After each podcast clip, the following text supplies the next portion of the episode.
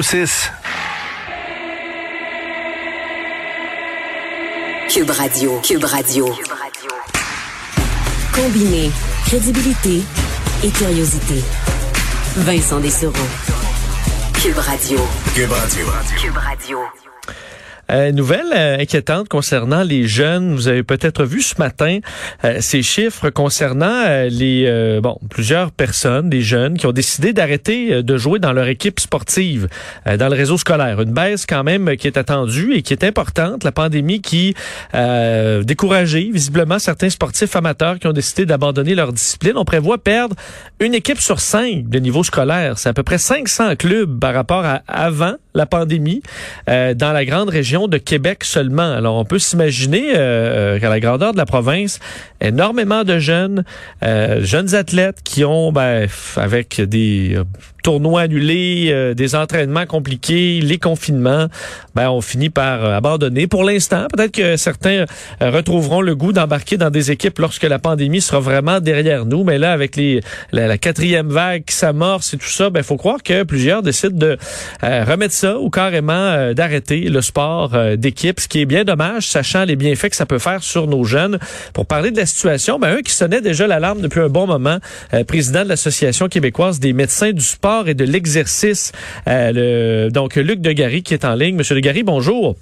Bonjour, M. Dessureau. Euh, donc, voir ces chiffres-là, euh, bon, vous qui disiez déjà depuis un bon moment, là, il faut, faut faire attention, il faut s'occuper de nos jeunes qui, qui délaissent le sport, qui sont, bon, qui n'ont pas été la priorité pendant une grande partie de la pandémie, évidemment, pour le gouvernement. Qu'est-ce que vous pensez de ça, de voir qu'une équipe sur cinq, carrément, est en danger dans le réseau scolaire dans la région de Québec?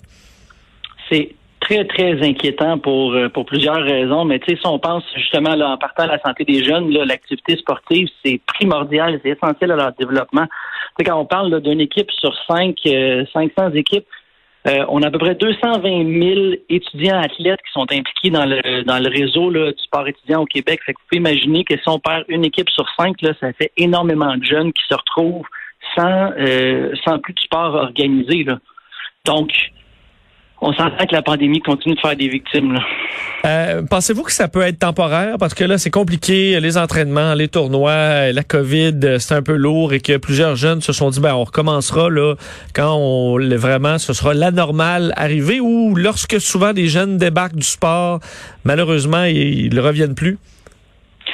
Ben, on se croise les doigts puis on espère, malheureusement, en étant un peu réaliste avec les, les, situations actuelles, quand on en amour, quand on parle loin du cœur, loin des yeux, loin du hmm. cœur, ben pour le sport, c'est un peu ça. les jeunes ont modifié leurs habitudes, euh, leurs habitudes d'activité. Probablement qu'il y en a plusieurs qui ont qui ont modifié, là, qui font des activités non structurées, euh, qui courent un peu plus, qui font un peu plus de vélo. Malheureusement, c'est pas accessible à tout le monde. Euh, donc c'est un peu triste à voir, même très inquiétant là, pour leur santé là, à court et à long terme. Euh, bon, pensez-vous qu'il y a du travail qui peut être fait là dans les écoles, aller rechercher euh, ces jeunes-là, les euh, intervenants par exemple dans les écoles qui peuvent les, appeler les jeunes directement pour dire viens donc, regarde, on va, avoir du fun, il y, a moyen de faire de quoi même avec la Covid. Est-ce qu'il peut y a un travail qui peut être fait pour essayer de les retenir ou de les ramener? Ah, c'est clair qu'il n'y a pas juste qui pourrait être fait, qu'il faut, qu'il doit être fait. Euh, puis c'est pas juste, c'est pas juste les écoles, c'est les parents aussi qu'il faut qu'ils s'impliquent. Je pense en termes de société, en tant que société, il faut que tout le monde y mette du sien pour être capable justement de, de, ramener nos jeunes là, à l'activité physique. Euh, il y a déjà plusieurs organismes, on pense au Grand Défi Pierre Lavoie, euh, la Fondation Laurent du Tardif.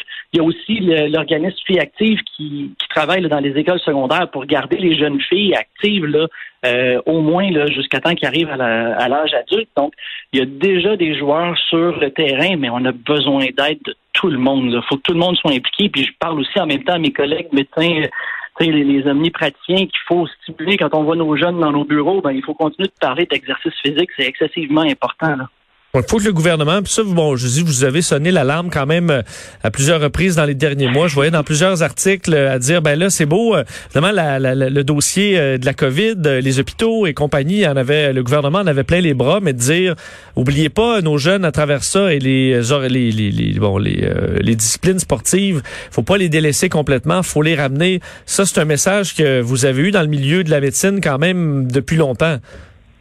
Oui, définitivement. Ça fait un an qu'on crie puis qu'on sonne l'alarme, puis on voit aujourd'hui les effets euh, un peu de ce délestage-là. Là.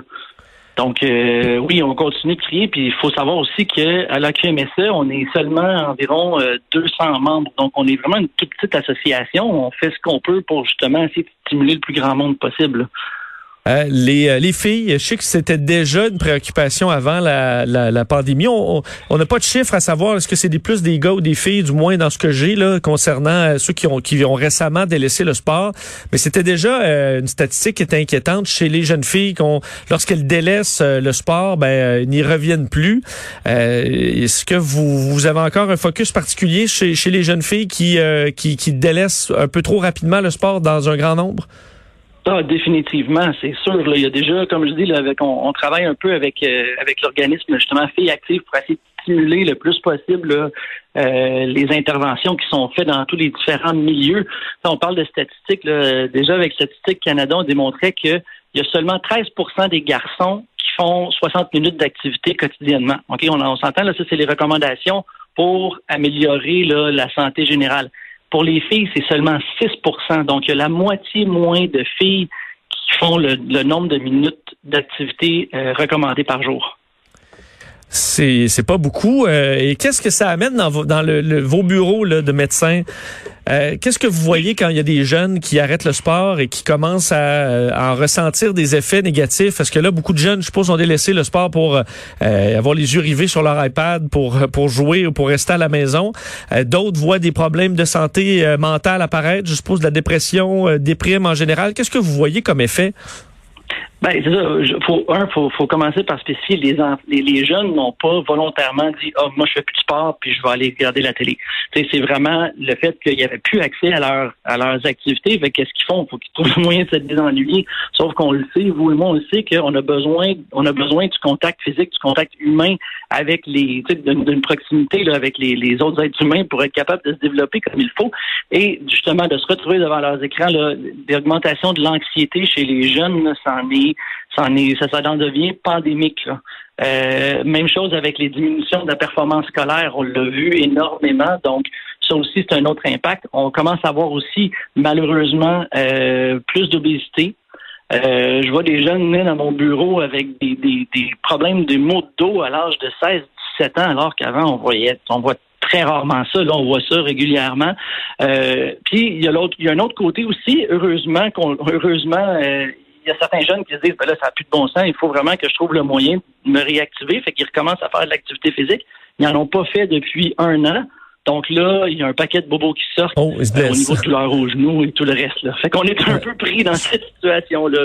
Est-ce qu'il y en a qui arrivent, euh, on sait à quel point il y a des troubles alimentaires chez les jeunes aussi, que là, arrêter le sport, euh, ils viennent moins confortables dans leur corps, là, ça commence à faire sortir des, des, des problèmes là aussi? Malheureusement, j'ai trois de mes patientes à qui c'est arrivé des, des jeunes qui étaient actifs physiquement, qui là, ben, se sont mis à plus bouger, puis avec l'anxiété, un peu là, le, tout le côté là, euh, de, de, germophobe, mais tout le monde disait, il ah, faut rester en dedans, faut plus parler à personne, mm. puis ils se regardent dans le miroir, puis oui, euh, j'ai trois, j'ai trois de mes patientes qui ont, qui sont maintenant aux prises avec des troubles alimentaires, puis c'est très difficile de, de renverser cette, euh, cette condition là. là. Et, euh, et, ça, c'est peut-être plus des gars, quoi que c'est peut-être un, préjugé, mais le que, que ça garde beaucoup de jeunes euh, à l'école carrément, qu'il y en a qui vivent pour le sport et que ça les ils sont à l'école parce qu'ils veulent faire du sport scolaire et que là, dans le lot de ceux qui ont quitté les équipes, ben ils vont se retrouver à l'école sans plus avoir ce lien-là qui les garde accrochés et qui vont tout simplement délaisser non seulement le sport, mais l'école aussi. Ben, moi, je vais me prendre un exemple. Quand j'étais jeune, si, si j'avais pas eu euh, justement une participation dans une équipe sportive, probablement que j'aurais fini par décrocher. Euh, en première année, mon, mon, professeur me faisait faire trois tours de, de, de cours arrière avant de rentrer dans le avant de rentrer dans la classe parce que sinon j'étais pas euh, j'étais pas tenable. Donc euh, on l'a démontré, ça fait juste dans le fond, l'exemple de tous ceux qui sont au trouble avec euh, des troubles de, de déficit d'attention, d'hyperactivité, l'activité physique a été clairement démontrée. Un, ça prévient euh, certains jeunes d'avoir à utiliser la pharmacothérapie, mais aussi en même temps, c'est que ça diminue l'utilisation des, euh, des psychostimulants. Fait que ça a un impact direct. Puis après ça aussi, il faut, faut voir, il y a une quantité de jeunes qui viennent de milieux défavorisés euh, où les parents font font ce qu'ils peuvent pour arriver puis de, de, de jumeler les deux bouts, d'être capable d'amener de la nourriture sur la table.